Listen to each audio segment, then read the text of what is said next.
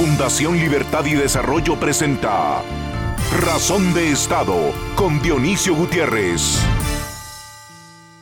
Estos días de aromas y sabores nos recuerdan que llegó Navidad, tiempo de familia y amigos que nos da la oportunidad de volver a lo que importa, a las emociones que nos acercan a quienes queremos y ofrecer un abrazo solidario a quienes lo necesitan. La magia de esta época y la esencia generosa del ser humano hacen que, a pesar de todo, para quienes siguen esperando que amanezca, también sea Navidad. Los latinos sabemos que en las casas más humildes, con poco logran mucho, con frío generan calidez y sus regalos son una sonrisa, un abrazo, un te quiero. Su alegría en Navidad es la esperanza de un mejor futuro. Un amigo de la rumba y el flamenco dice que la fórmula de la vida está en reír con los amigos hasta no saber de qué. Está en aprender a ser feliz en el instante porque descubriste que lo sencillo es lo importante. Dice el amigo que no sirven las tristezas si no hay con quien llorar, pues la magia de una lágrima compartida alivia el corazón. Dice también que no sirven las victorias si no hay con quien brindar y propone que descubramos que lo más valioso que tenemos no lo hemos tenido que comprar. Este amigo, que es bohemio y cantador, afirma que hay que dejar de escuchar a los idiotas que nos quieren separar y que el amigo de verdad es el que no tiene tiempo, pero si te hace falta, lo fabrica para ti.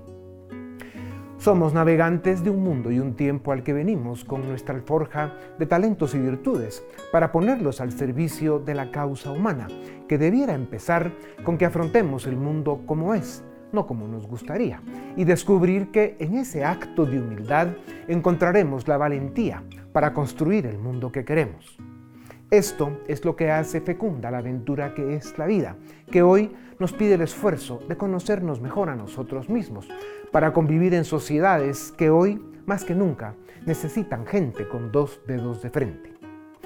Desde esta tribuna deseamos que todas las familias del mundo alcancen paz, bienestar y libertad, y que estos días de frío y sol, de pino y aromas, nos lleguen al alma para dar un abrazo a quien queremos pedir perdón a quien ofendimos y darnos como seres humanos la oportunidad de la confianza y el respeto.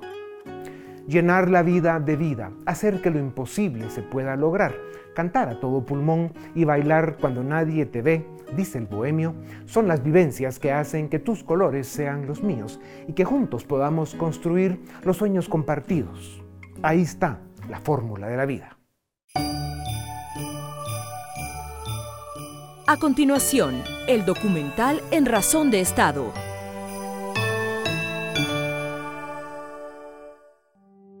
Desde hace más de 30 años que tenemos el privilegio y la responsabilidad de estar cada semana frente a las cámaras de televisión, nuestro programa de Navidad ha sido el momento especial que nos permitió cerrar cada año, lejos de los problemas del diario vivir, pero cerca de la gente indiferentes a la política y a la economía, pero acompañando a las familias y a los ciudadanos en sus anhelos e ilusiones por un mundo mejor.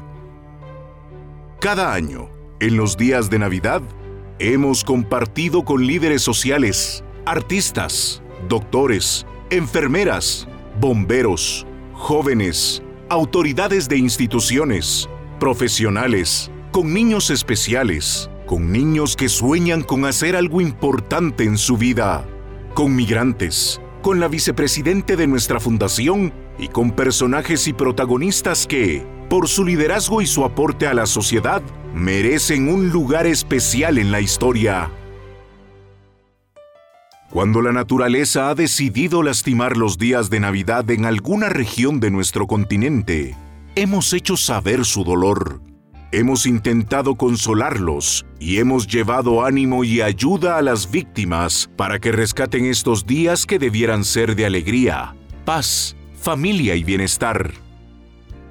La lección más grande que hemos encontrado en estas fechas que por tantas razones son tan importantes y especiales es la voluntad, el compromiso y el deseo común de gente buena por construir países de los que podamos sentirnos orgullosos.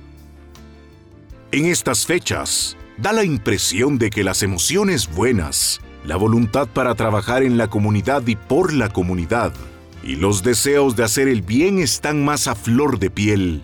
Y por eso, debiéramos aprovecharlas para tomar grandes decisiones colectivas, para hacer grandes compromisos, para iniciar proyectos que benefician al ser humano y todo lo que nos permita avanzar con más velocidad. La libertad es la palabra que está siempre presente en nuestra vida, en nuestro esfuerzo diario, en razón de Estado, nuestro programa de televisión.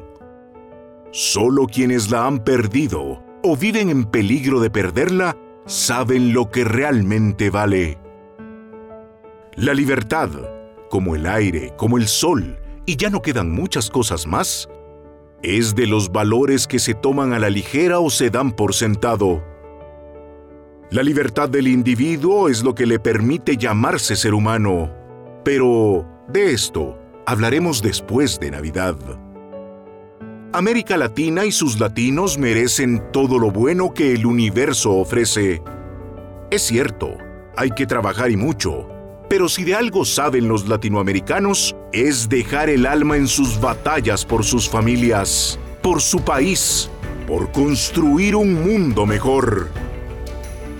Desde esta tribuna va nuestro respeto nuestro agradecimiento y nuestros mejores deseos porque esta Navidad le traiga paz, salud, prosperidad y alegría a la región más maravillosa del planeta, nuestra América Latina.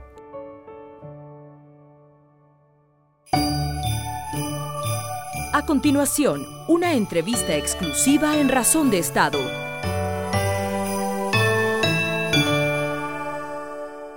La vida, el sufrimiento, la felicidad, las emociones, el optimismo, las relaciones personales, los éxitos, las derrotas, la importancia de saber levantarse después de cada caída, saber recibir las victorias con agradecimiento y humildad y buscar ser siempre un factor positivo para el mundo que nos rodea, son las tareas que más beneficio y bienestar pueden traer a cada persona, a cada sociedad y a la especie humana. Para hablar de estos temas poco discutidos, fascinantes, necesarios, tengo el privilegio de presentarles a Marían Rojas Estapé, médico psiquiatra. La doctora Rojas Estapé, buscando aprender y comprender las dinámicas entre la mente, las emociones y la salud integral del cuerpo en su interacción con la vida y el diario vivir ha sido parte de misiones humanitarias y proyectos solidarios. Ha trabajado en escuelas y hospitales, ha escrito libros, uno de ellos ya pasó las 40 ediciones, se lee en 40 países en nueve idiomas. Es profesora, conferencista, esposa y madre de cuatro hijos. Doctora, bienvenida a Razón de Estado. Los seres humanos vivimos momentos de inestabilidad, incertidumbre, desencuentro conflicto. Vivimos en un mundo que se siente volátil, inseguro. Se han acumulado demasiados problemas a los que no estamos encontrando solución fácil. ¿Cuáles son las causas? ¿Por qué nos sentimos así? Gracias por invitarme, Dionisio. Bueno, yo creo que tenemos que partir de una base. La felicidad depende del sentido que cada uno de nosotros le da a su vida, lo que los japoneses denominan el ikigai. Para nosotros ser felices, felicidad es equilibrio, equilibrio a pesar de la incertidumbre y del caos, pero ese equilibrio que conseguimos a lo largo del día, en ese equilibrio necesitamos tener un sentido, saber de dónde venimos, a dónde vamos, qué nos llena, qué nos gusta, qué no nos gusta. Esa felicidad consiste en aprender a conectar lo bueno que nos sucede cada día y disfrutarlo y aprender a gestionar lo malo. En estos momentos no conocemos hacia dónde nos dirigimos y al no tener nuestra vida un sentido, el ser humano, el espíritu, sustituye sentido de vida por sensaciones. Las sensaciones pueden ser masajes, alcohol, drogas, redes sociales, pornografía, videojuegos, compras compulsivas, da igual, pero todo eso sustituye el verdadero sentido de la vida.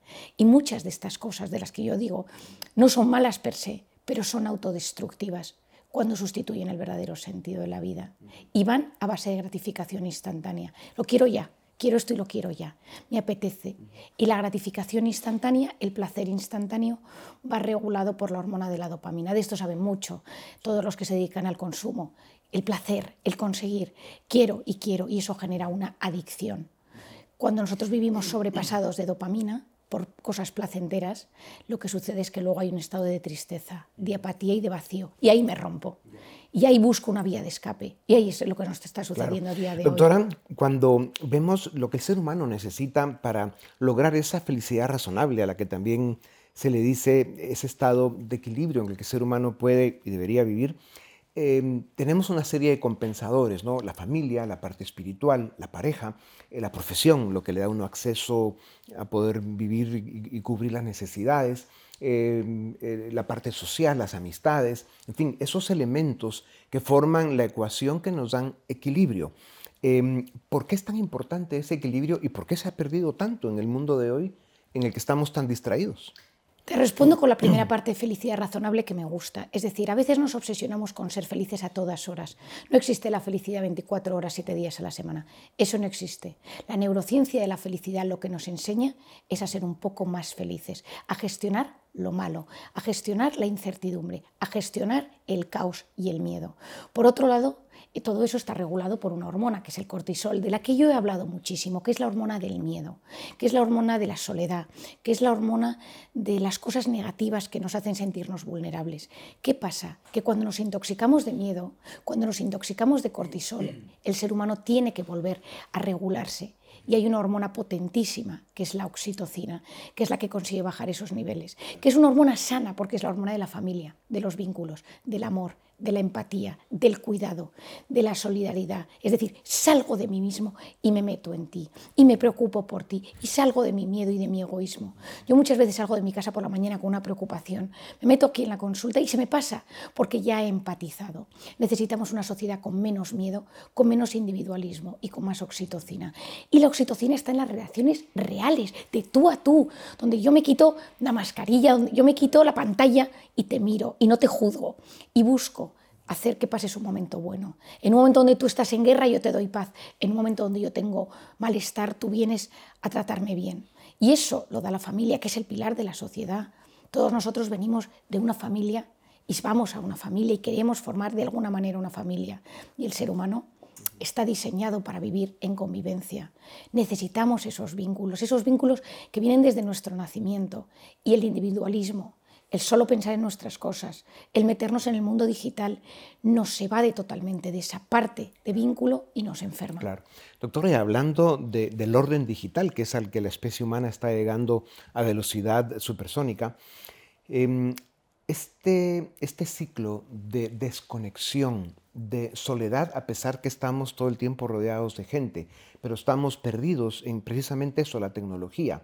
Eh, la especie humana está dando demasiadas señales de que no estamos preparados para enfrentar ese futuro que ya llegó en un presente en el que no hemos sido capaces de resolver las dinámicas y los desencuentros que vive hoy la especie humana, ¿no? el, conflicto, eh, la política tan disfuncional, una economía global insuficiente, en fin, eh, los síntomas que está dando en general todas las sociedades, depresión, aumento en el número de suicidios, Em, rompimientos familiares, etc.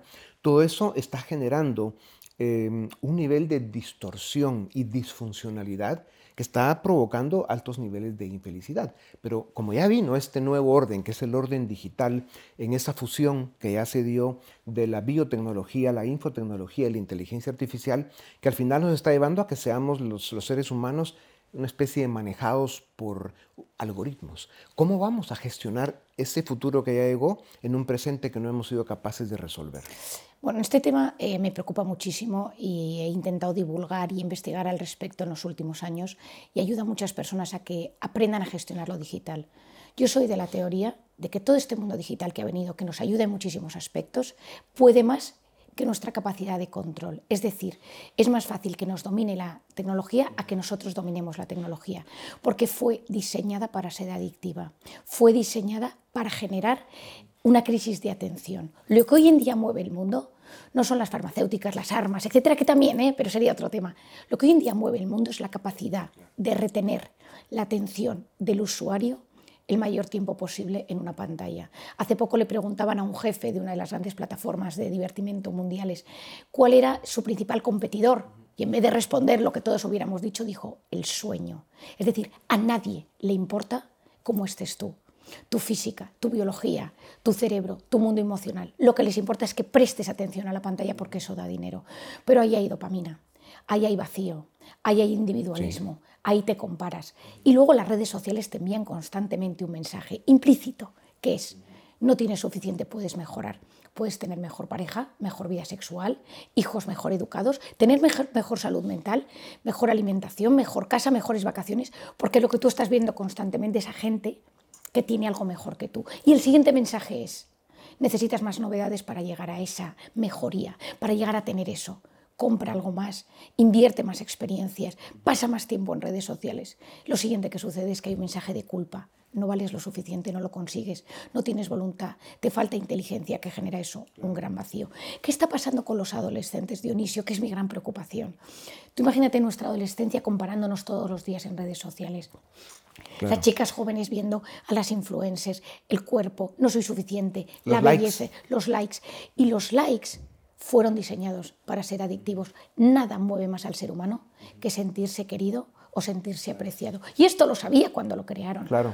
Por eso esa dopamina que nos generan los likes nos da una sensación ficticia drogadicta.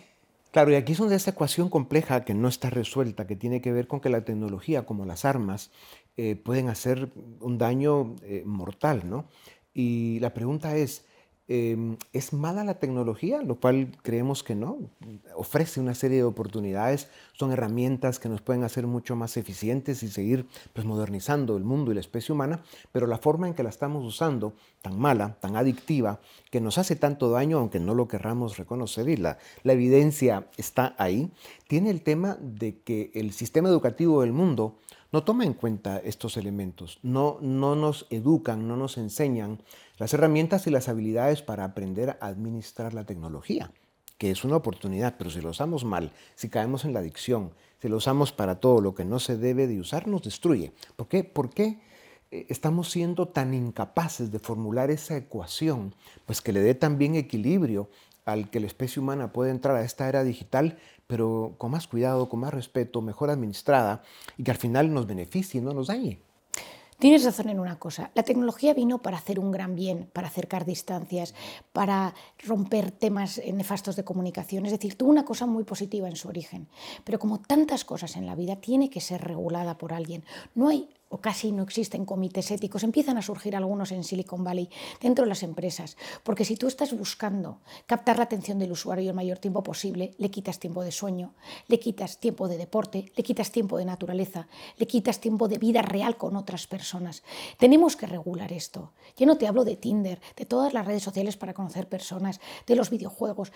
Entonces, el origen puede ser bueno, pero si no lo sabemos gestionar nos puede destruir.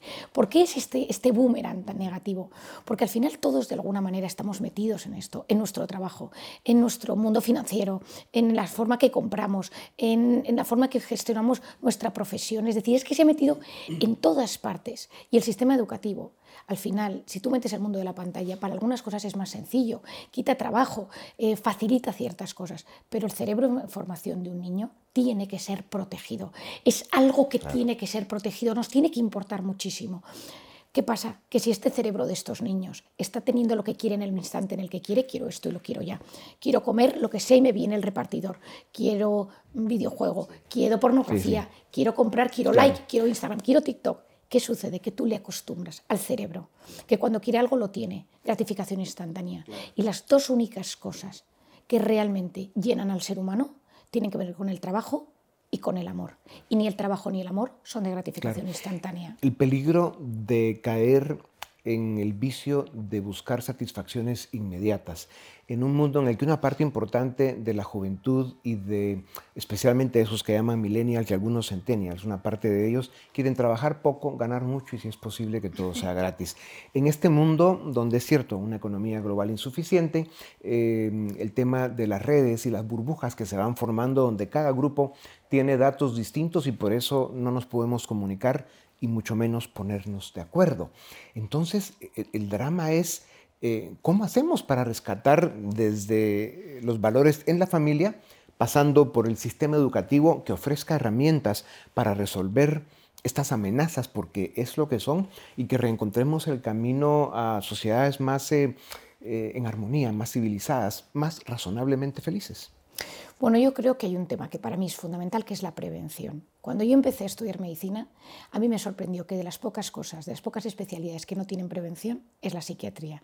Y se me ocurrió desde los 17 años que yo iba a hacer un trabajo brutal de prevención para que cuando nos llegaran los problemas mentales tuviéramos más herramientas. Hay prevención en esclerosis, en todo el tema de la sangre, colesterol, próstata, cáncer de mama, pero en el tema de salud mental. Lo segundo es conocer, es decir, necesitamos conocer qué está sucediendo, no tener miedo a abrirnos al conocimiento de la realidad que estamos viviendo. Y hay que hacer divulgación, y hay que leer, y hay que estudiar. Decía Luis Pasteur, la suerte favorece a la mente preparada. Hay que saber, hay que estudiar para que seamos capaces de gestionar. Y eso significa a veces quitarnos eh, pues las caretas que tenemos con la vida y decir, oye, esto es un problema, hay que regular este tema, el tema de la educación, el tema del acceso a la pornografía en los niños, eh, el tema de la gratificación, cómo divulgamos estos temas en los medios, cómo enseñamos a los jóvenes a reencontrar el sentido, ayudarles a tener una identidad ordenada en este mundo donde hay tantísimos estímulos que al final el que ha hecho un golpe de Estado es el sentimiento. Ahora importa más el sentimiento que tener razón. Claro, los estímulos son distracciones, Doctora, en el oráculo de Delfos, en el templo de Apolo en la antigua Grecia, está esa maravillosa piedra que tiene esa frase eh, que tiene pues esos años y que dice, eh, conócete a ti mismo y, y conocerás el universo, la realidad. ¿Por qué es tan importante conocerse a sí mismo? Te lo respondo desde otra vertiente. Todos nosotros, cualquiera, tú, yo, los que nos están escuchando, tienen, están librando una batalla en algún tema de su vida. Hay algo que les preocupa tema familiar, de salud, de pareja, de dinero, hay algo que les está inquietando.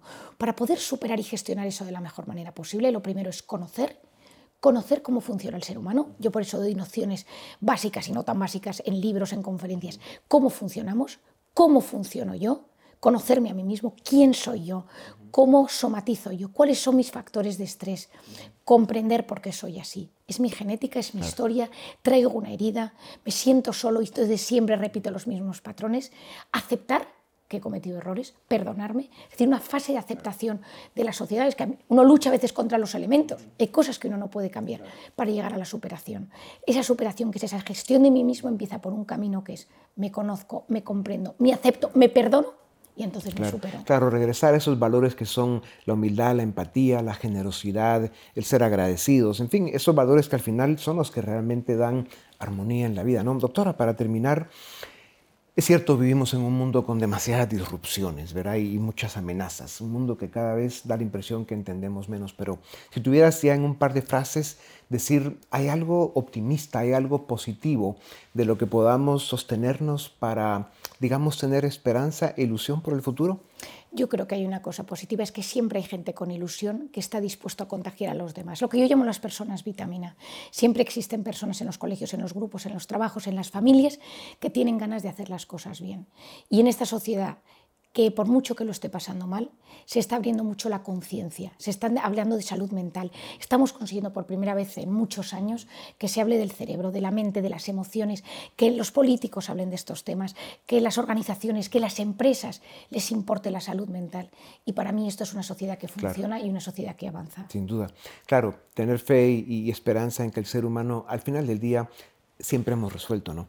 Eh, hemos pasado momentos en la historia que han sido incluso mucho más duros y la especie humana los ha sabido superar. Así que una vez más, especialmente a personas como tú, doctora, que tienen esa, esa capacidad, esa entrega por esta causa tan importante que es eh, el presente y el futuro del ser humano. Muchas gracias por tu tiempo. Eh, gracias, Dionisio. Seguiremos muy cerca y, y hasta siempre. Y a ustedes también, muchas gracias por acompañarnos una vez más. Esto es Razón de Estado. A continuación, una entrevista exclusiva en Razón de Estado. Emigrar, ir al exilio, que es mucho peor, debe ser una de las experiencias más difíciles, más duras que un ser humano puede vivir. España, como lo es también Estados Unidos, son dos de las geografías del planeta que especialmente los latinoamericanos, los latinos, eh, quieren, buscan, desean emigrar porque muchos de ellos pues, salen huyendo de sus países buscando mejores oportunidades, eh, mejores formas de vivir. Estamos ahora en Madrid, eh, una ciudad maravillosa que ofrece tantas cosas. Y vamos a tener la oportunidad en este nuestro programa de Navidad de hablar con cuatro de ellos, realmente tres, porque uno es español, que viene en la segunda parte de esta entrevista, que es con Gigi y con Javier. Chicos, muchas gracias por darnos unos minutos. Gigi, cuando hablamos de emigrar, tú, tú eres argentina. Sí. Y además eres porteña, Exacto. que son como le dicen a los de Buenos Aires. Sí. Eh, y viniste a Madrid hace un año. Sí. ¿Por qué? Miedo de tomarte un Uber, un Cabify. em, esas cosas. Que no solo que te roben, sino que también te maten. ¿Y tú crees que hay mucha gente eh, joven en Argentina que quisiera emigrar? Sí, muchísimo. ¿Qué porcentaje dirías tú? Yo tengo un dato, vamos a ver si coincidimos. ¿Más de la mitad? Sí, mucho más de la mitad. Mucho más Sí. de la mitad. Yo te diría que el 70%, sí. Que es un dato muy parecido al de mi país y al de otros países como el mío. Sí, hay países de América Latina que, que lo pasan mal, Ya. que lloran, que sufren. En fin, Javier, has conocido a muchos latinos en España desde que estás acá, que ya son unos cuantos años. Eh, ¿Cómo son? Eh, ¿cómo, ¿Cómo los recibe Madrid? Yo creo que como bien dijo Gigi, hay un poco de los dos, ¿no? Eh, tanto latinos que vienen bastante sofocados por dónde vienen y lo que viven, otros simplemente por una mejor oportunidad están aquí. Eh, Madrid para mí, de lo que yo he vivido, los recibe bastante bien. Yo creo que Madrid es una ciudad muy internacional, en donde tanto otros latinos como los españoles de Madrid pues nos han acogido bastante bien. Ese es- eso es Madrid. Claro que es diferente que España, ¿no? Porque en otras regiones de España, ¿cómo le va a los latinos? Sí, a ver, lo que yo he escuchado, yo he vivido también en otras regiones, el latino, quizás en unas regiones distintas a España, eh, los roces culturales son, son un poco más notables. Eh, quizás no somos tan bienvenidos como lo somos en Madrid y se nota. Y yo creo que por eso Madrid cada vez más se está convirtiendo en un hub muy importante para el latinoamericano que se siente relativamente seguro de venir acá. Y más ahora de que están viniendo muchos argentinos, venezolanos, mexicanos, etc. Entonces cuando vienen ya tienen a su gente aquí. Entonces salen de su país, pero vienen a una pequeña Argentina dentro de Madrid. También comparan Madrid con un nuevo Miami, ¿no? Sí, y cada vez más, por, por la misma emigración que hay de unos países muy típicos que iban antes a Miami, ahora Madrid está siendo su, su, su nueva casa. su- otra otra capital, otra capital de América Latina.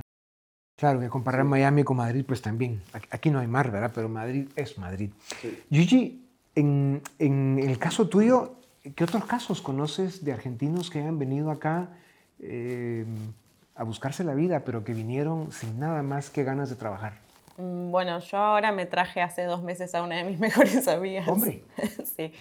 Eh, lo mismo, así, dejó su trabajo y que estaba así a cinco años, siempre igual, ¿no? Ganando lo mismo, sin avanzar de posición.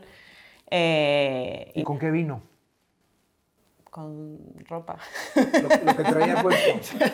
sí. Ya.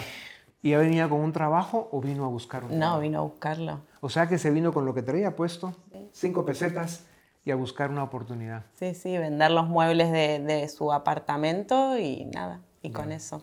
Y, y cuando tú te preguntas o cuando ella comparte contigo su estado emocional, su, su grado de desesperación, por ponerlo de alguna manera, o de tristeza por dejar su país.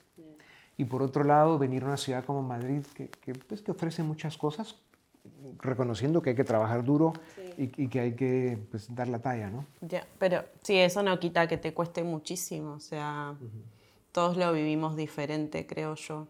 Mm, Yo me adapté bastante fácil, la verdad, eh, por- pero porque mi personalidad es así, soy como bastante adaptable. Pero a ella en su caso le está costando bastante, o sea, el tema de, ya tiene trabajo todo, ¿no? Por supuesto, hizo todo, eh, nos mudamos, pero, pero el tema de, bueno, de estar lejos de casa igual. Claro. ¿Novios latinos o españoles? Ningú- nada. Nada, no me digas. Nada. Pero han dejo mi intentado- número de teléfono, chicos. Cuando han intentado, eh, eh, ¿cuál es la diferencia? ¿La hay? Cada uno tiene sus problemas, dejemos Ya, ahí. sí. Eh, sí, para mí el hombre español es muy diferente al hombre argentino. Ya. El argentino es como dicen acá, te come la oreja. Bueno, sí, los argentinos tienen fama de eso, ¿no? Es cierto. Sí. Y el español yo lo veo como más, ¿cómo decirlo? Más frío. Eso. Más distante, más, eh, Exacto. más pragmático. Exacto. Ya, eso tiene, tiene su tema. Javier, eh, eh, la vida al final del día eh, es buscar vivir con la ilusión de ser razonablemente feliz. ¿Qué ofrece Madrid para eso? ¿Cuáles son las circunstancias? Yo creo que como, como tú bien dijiste hace poco, Madrid es una ciudad que ofrece mucho, que al igual también te pide mucho trabajo. Te pide mucho trabajo, te pide que es bajar la cabeza, ver lo que hay, entrar por ahí sacarle el mayor provecho. Algo que al menos yo he aprendido mucho de España y de los españoles es que aquí eh, trabajan para poder vivir. A comparación de tanto de mi país y lo que yo he visto tanto en Guatemala como en Estados Unidos, allá viven para trabajar. Em, aquí dependiendo de las circunstancias y entre otras muchas cosas, eh, se puede vivir bastante bien. Eh, yo con la gente con la que yo me rodeo, que vienen de todo tipo de pasados, de todo tipo de experiencias, se les ve bastante más la alegría de vivir y las ganas de vivir aquí que estando en sus países. No obstante, la mayoría de latinos también con los que yo he convivido, con los que me han comentado y con los que yo veo, siempre guardan una pequeña ilusión por volver a sus países, por, por estar cerca de casa, cerca de sus familias, ya que yo y entre muchos aquí pues han venido sin sus familias. O sea, los, los latinos que vienen a España, ustedes sienten, y tú decías que vuelven con la ilusión, o sea, vienen a España con la ilusión de volver a casa, ¿no? Sí. Eh, esperando encontrar países que hayan evolucionado, que hayan corregido, pues todos los problemas, los errores y los vacíos que tienen, que son unos cuantos, ¿no? Sí, y se nota mucho de que en, en horas de sus vacaciones la inmensa mayoría vuelven a sus países. Y es por algo, es porque quieren ver a sus familias, quieren ver a sus amigos. Claro, y ahí es donde se nota esa, esa, esas ganas de volver. Claro, y muchas veces eh, trabajan mucho, ahorran un poco para pagar el pasaje de ida y vuelta, ¿no? Lo cual Sí. es... ¿O no es así, Gigi? Yo me la traje a mi mamá Hombre, en vez de... Qué bonito. de- sí. en vez de ir tú para allá, trajiste a tu madre. Sí. Y tuviste que ahorrar mucho. Eh, sí, pero se- es mucho más fácil, ¿no? Se puede... y, y fue como lo que hablé con mi madre, justamente, es como, bueno, no vivirlo, intentar no vivirlo como algo tan trágico, porque dije, bueno, ma, o sea, trabajo y te traigo todas las veces que sea posible, que se puede. Ya. ¿Ustedes dirían que en este momento, por lo que vive América Latina, están viniendo o intentando venir muchos latinos? Sí, yo diría que sí. Sí. Y, ¿De qué países especialmente? y lo que más hemos percibido es Argentina, México, Venezuela. Siempre. Eso es lo que más. Eso es lo que más. Y veremos cómo sigue aquello. Sí. Y, y de Argentina, por ejemplo, que el deterioro sigue profundizándose. ¿Tú escuchas de argentinos que quieran venir a España? Yo sí, sí, sí, sí, sí, muchísimo. Muchísimos. Lo que pasa es que, bueno, obviamente, o sea, Claro, venir se dice fácil, ¿no?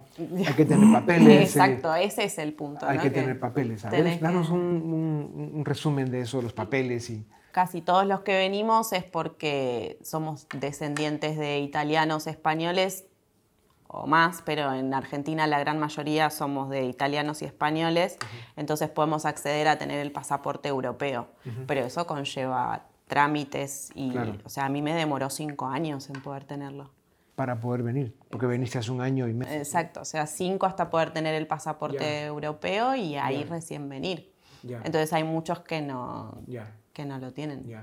Javier, en tu caso estás empezando mm, tu, tu propia empresa, eres un emprendedor que se está dando una paliza importante, además con un grupo de chicos extraordinarios, pero que eso, están dando una batalla eh, frente a frente con el destino. Eh, ¿Cómo es España para eso? ¿Cómo es Madrid para eso? Bueno, el, el tema negocios y emprendimientos en España, la verdad, no es fácil. Es algo de que al menos yo como extranjero me he venido a chocar con un sistema eh, tributario, legal, eh, de, laboral, de equipo, muy distinto a lo que yo estoy acostumbrado. Ni para bien ni para mal, simplemente distinto. Entonces eso me, me lleva a mí a, a aprender, a cometer errores, a volver a levantar la cabeza, a pedir ayuda, a preguntar los temas en los que yo no sé. Eh, y más en la industria de la que yo estoy emprendiendo, que es la hostelería, es un trabajo que es 24/7. Desde antes de la apertura de los locales hasta después del cierre, es estar muy pendiente. eh, estar muy encima, pero como, como tú bien dijiste, este emprendimiento no, no sería real sin el equipo que me rodea y yo creo que eso es lo que, lo que esto lo hará triunfar. Es, es por el equipo de que está compuesto por, por, latinos de todas partes y también por españoles. Excelente. Pues salud por eso. Chicos, feliz Navidad. Gigi, qué gusto. Javier, qué maravilla. Felicidades a los dos que lo están haciendo bien y qué bueno, ustedes dos representan pues eso que muchos llaman la reconquista, no solo que de, de América Latina para España, que al final es, es eh, unir otra vez lazos que, que, han estado siempre y que hoy pues podemos hacerlo, hacerlos más fuertes. Mm. Salud y feliz Navidad. Feliz Navidad. Salud.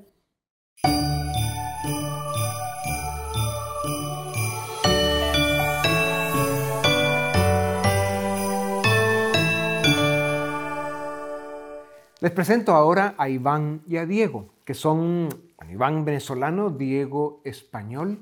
Eh, cada uno nos va a dar su testimonio, pero empecemos contigo, Iván, Venezuela. Eh, yo siempre digo de que para describir lo que vive Venezuela se acabaron las palabras. Pero como hoy no estamos hablando de política, eh, sino del tema humano, de la migración y, y de lo que significa Madrid y España para los latinoamericanos, Cuéntanos un poco, ¿cuántos venezolanos hay en España, en Madrid?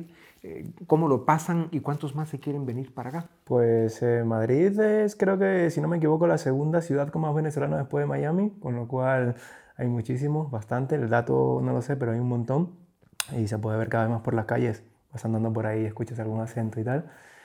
Eh, en Madrid para los venezolanos lo veo bastante interesante, o sea, cada vez lo sentimos como de aquí, porque tenemos tanta inmigración desde allá que, que lo sentimos como aquí. Venir aquí es sentirte en casa también. Ya, ya tienen sus propias comunidades. Sí, tenemos nuestras propias comunidades, la gastronomía está entrando bastante fuerte en, Madrid y, y, eso siempre es un punto de unión. ¿no? Para, Iván, sé que tienes eh, amigos y familiares todavía en Venezuela. ¿Cómo lo están pasando? Eh, la verdad que las, yo llevo 12 años fuera de Venezuela y a medida que pasan los años la situación va empeorando bastante. lo pasan bastante mal. Eh, no, los básico, lo básico no lo tienen cubierto, es muy difícil conseguirlo, es un sobrevivir día a día. Tú obviamente hoy no pensarías en volver a tu país, Venezuela, pero, pero ¿te despierta ilusión volver algún día si aquello se arregla? Me ayuda, me ayuda a pensar en volver algún día, lo veo muy complicado por lo que está ocurriendo, pero me ayuda muchísimo pensar. Me encantaría, me encantaría. Una, una pregunta que, que, es obvia es cómo la juventud venezolana, que lo que quieren todos es emigrar, irse de ese país que al final no, les dio lo que todo joven espera, que es una oportunidad, libertad, certeza jurídica, ¿no? seguridad, etc. Em, ¿Qué hace Venezuela sin su juventud para rescatarse a sí misma? ¿Quién la rescata entonces? Eh, un tema demasiado complicado. Eh, decirte que, o sea, es un tema que yo ni siquiera entendería. Eh, pero bueno, yo creo que también con la inmigración podemos luchar desde fuera, obviamente. Creo que algo se podría hacer. Sé en qué y en dónde trabajas, eh, te das unas palizas impresionantes cada día, eh, con muchísimo mérito, eh, trabajas para vivir, ¿verdad? Lo cual tiene mucho mérito y te mantienes solo, obviamente, casi desde que viniste, que fue muy joven. Pero en fin, Diego, español, además de un pueblo, ¿verdad? En Andalucía, Lorca, que es un lugar maravilloso. Que es cerca de Murcia, pero Almería, ¿no? Sí, pegadito a Almería, correcto. Almería. ¿Qué sientes tú que vengan estos latinos aquí a, competir por los trabajos de los españoles? Pues a mí me parece súper bien, porque al final todos tenemos que buscarnos un poco eh, la vida. Yo también he venido a Madrid desde eh, el sur y al final es aprovechar las oportunidades que nos te ofrecen también en, en tu tierra, tanto en otro país como en la propia, en la propia nación. ¿Y tú te sientes como un migrante en tu propio país? No, no llego ahí, la verdad. Yo tengo la suerte de que he tenido muchas más comodidades que a lo mejor él. Y para mí fue bastante más fácil venir aquí que seguramente su situación. Y es un poco más cerca también, ¿no? Sí, al final tres horitas. Y por ejemplo, ¿tú eh, eh, piensas en volver a tu pueblo algún día o sientes que Madrid es cada vez más tu casa? Aquí en Madrid siempre hay una frase que se dice que de Madrid al cielo y, y yo creo que ya volver complicado porque las oportunidades que te ofrece Madrid y la calidad de vida es totalmente diferente a la de un pueblo. Al final allí estás muy limitado. Ya, de Madrid al cielo, qué bonito. Cada día estoy más de acuerdo con eso. Diego, em, eres el gerente de una empresa nueva en, España, especialmente en Madrid, que, como sé se está dando un, está dando un reto importante.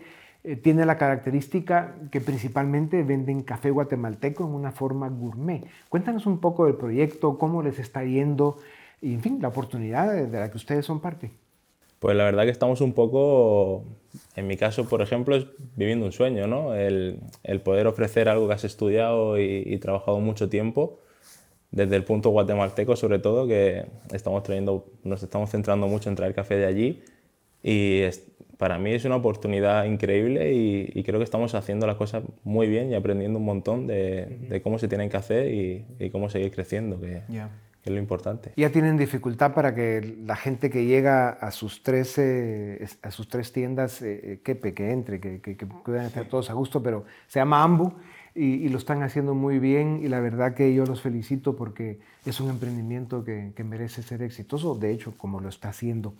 Em, tú me decías entonces que, claro, ves bien que los latinos eh, vengan a España eh, porque aquí hay oportunidades pero claro, también en España pues se da el drama de, que para, para, muchos no es tan fácil conseguir trabajo, para muchos españoles. ¿Por qué? Yo creo que es, un, es una respuesta bastante complicada, yo creo, el, el venir de forma legal a, a buscarse la, la, vida a un país, tanto España o, fuera de él, creo que es una forma bastante digna y, correcta de, de, buscarte la vida. el el problema sería el, ir a un sitio a hacer el mal, pero hay tanto españoles como, como cualquier tipo de, nacionalidad, tanto españoles como de fuera, hay personas que, que buscan lo negativo y, y, creo que ahí es donde está el, el problema real. Pero... Iván, em, tú como venezolano, pero especialmente como latinoamericano, Em, ¿Cómo sientes que te ha recibido Madrid? ¿Cómo te ha recibido España? Ya decías que la comunidad venezolana obviamente es cada día más grande, pero ¿eso tiene un límite o realmente podemos llenar España los latinoamericanos? Podemos, podemos, podemos y deberíamos. deberíamos. Sí, no, eh, Madrid al principio, obviamente el tema de la inmigración siempre es muy complicado, aunque vayas a un país y tú tengas claro que vas a tener un poco más de mejores oportunidades. Pero, pero yo siento que España, Madrid en concreto, al haber tanta cantidad de venezolanos, te sientes como en casa. Es bastante fácil sentirte como en casa. Obviamente nunca vas a dejar de lado la nostalgia, es parte de la inmigración. ¿Tú dirías que la integración cultural, el tema de tener la misma lengua, compartir la misma lengua, que es una cosa maravillosa, eh, la afinidad que hay entre las culturas, eh, incluso la descendencia, como decía Gigi, que, bueno, en América Latina encuentras españoles, sobre todo italianos y otras nacionalidades, pero bueno, se habla el español, ese es nuestro idioma. Eso, ¿cómo lo ves? ¿Qué ventaja o qué fortaleza nos ofrece por el hecho de que tiene estas características? Facilitar la comunicación y entendernos todos, que es para mí lo principal de, muchas cosas. Es positivo, es positivo. Eh, obviamente será, la inmigración va a ser mucho más sencilla en un país que hable tu idioma que hable tu idioma materno. Y con toda la, la, la, riqueza cultural que tenemos juntos, es, bastante, bastante fácil, yo diría yo. Diego, España, pero especialmente Madrid, es una de las ciudades que cuando ya prende sus luces de Navidad, se pone, que de hecho ya lo es sin ellas, eh, como una de las ciudades más lindas del mundo. Em, tú ya la has vivido, obviamente. ¿Qué, qué se siente? ¿Cómo, ¿Cómo se disfruta? Yo alguna vez la he logrado ver antes de la Navidad, pero ya con las luces puestas y siento que todo Madrid está en las calles a pesar del frío. Sí, o sea, Madrid cuando llega Navidad yo creo que se vuelve una ciudad bastante especial, o sea, llena de turismo, donde tanto los propios que vivimos aquí como la gente que viene, hay una cantidad de gente impresionante y, se vuelve, hay mucho ocio, mucha vitalidad. Yo creo que siempre que llega Navidad es como que la gente olvida un poco los problemas que hay en el día a día y, y los tapamos con un poco de felicidad que creo que también es necesaria en, en estas fechas. Pues muy bien dicho, ¿no? Y qué mejor terminar esta conversación pues diciendo eso, ¿no? Que si bien es cierto que vivimos en un mundo con tanta complejidad, eh, algunos miedos y, y, alguna que otra amenaza también, eh, eh, ojalá y así será, Navidad debe ser un momento, un espacio en el que logremos, pues eso, ¿no? Vernos todos a los ojos, celebrar, brindar por la vida y seguir soñando con un mundo mejor. Así que salud por eso, Diego. Qué gusto, feliz Navidad. Iván, sigan adelante. y felicidades de verdad por esa batalla que están dando, que es admirable. Razón de Estado con Dionisio Gutiérrez es una producción de Fundación Libertad y Desarrollo.